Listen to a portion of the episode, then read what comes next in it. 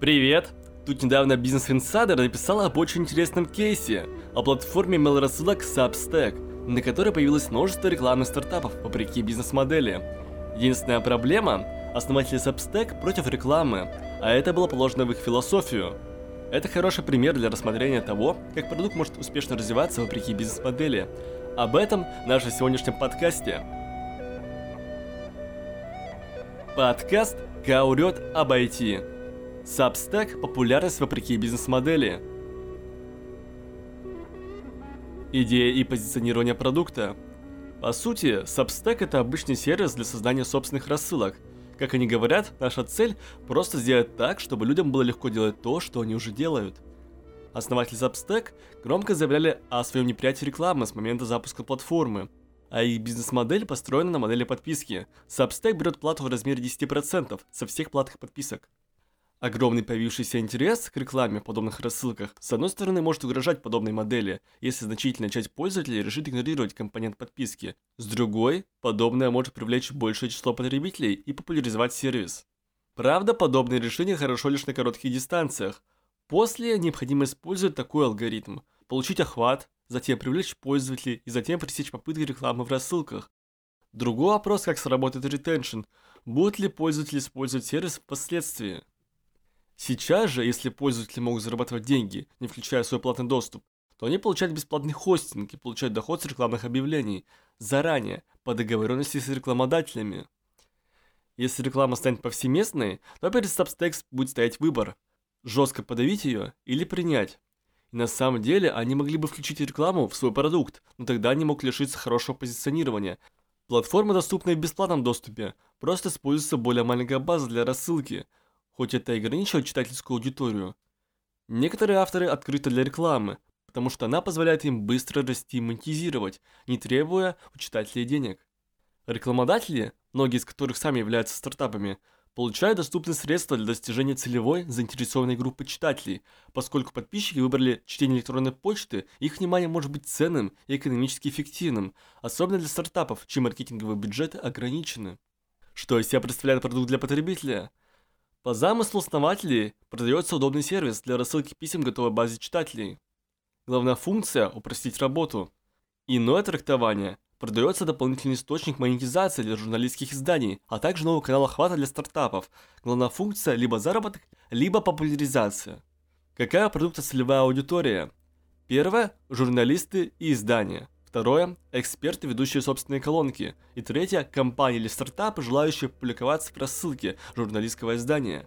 То самое, что идет в разрез вопреки бизнес-модели. С чем связано появление? С популярностью формата – Самостоятельные маркетинговые коммуникации посредством email-маркетинга, по мнению 70% прошлых экспертов, будут актуальны еще достаточно длительное время. Переходим к следующей теме нашего подкаста. Медиум приобретает парижский стартап Gluz за нераскрытую сумму. Одна из возможных причин – выхода на новую целевую аудиторию и сохранение текущих блогеров, которые не только пишут статьи на медиум, но и заинтересованы в публикации своих книг – Прямо сейчас многие в своих блогах на Medium ссылаются на сторонние сайты с собственными книгами. Но главная особенность Glues – продукт сделать чтение коллективным опытом.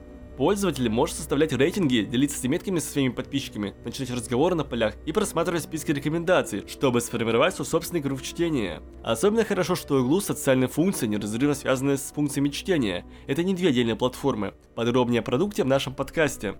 Glues – о том, как быть модным – по сути, Глус — это смесь электронного ридера и книжного интернет-магазина, а команда, работающая над продуктом, имела одну простую цель — создать социальную сеть, которая могла бы вдохновлять читать книги и изменить сам процесс чтения. Быть в тренде, быть модным, быть начитанным — все эти атрибуты важны для целевой аудитории, на которую нацелен продукт, поэтому он и фокусируется на демонстрации своего читательского бэкграунда и следующего за ним социального поощрения — причем, чтобы пользователь не ушел, Глюс использует геймификацию, которая мотивирует, когда речь идет о чтении трудных книг. Retention формируется, например, тем, что пользователь получает награду за заполненную полоску внутри сервиса. Самая крутая, популярная функция One Tap – это выделение цитат или отрывков для размещения их в своем профиле. После введения такой функции активность в сервисе возросла в 4 раза, что неудивительно, ведь любовь к красивым цитатам и их обсуждению распространена и в иных социальных сетях. Здесь лишь сфокусировали внимание на этом конкретном опыте. Хороший опыт, правда? И ребята этим не ограничились. Совсем недавно Glus решила расширить свою целевую аудиторию и запустила отдельную услугу под названием Glus Education, которая предназначена для университетов и средних школ. Учителя могут раздавать задания, а ученики читают книгу в группе. Для понимания масштаба.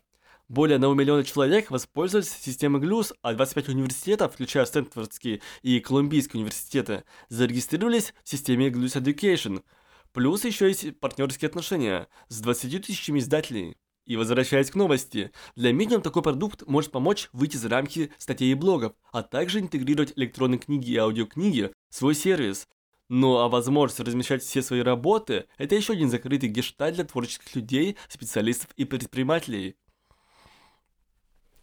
Что из себя представляет продукт для потребителя? Для B2C продается возможность как получения социального признания, что является определенным мотиватором для дочитывания книг, так и обсуждения с единомышленниками тех или иных книг. Главная функция – получить определенное пространство, которое либо тебя развивает, либо позволяет показать себя в лучшем свете перед большим количеством единомышленников. Для B2B, в случае с коллаборацией с медиум, продается маркетинговый канал для демонстрации своих работ. Главная функция – заработок или популяризация – Какая продуктоцелевая аудитория? B2B это блогеры, журналисты, издания, специалисты, предприниматели и так далее. Для B2C это книгоманы, стремящиеся обсуждать те или иные книги в аналогичном сообществе. Также стоит выделить образовательные учреждения и иных людей, стремящихся к демонстрации лучшей версии самого себя. С чем связано появление продукта? Отчасти с пандемией. Люди устали сидеть дома в одиночестве, а подобные продукты могут подарить опыт совместной деятельности –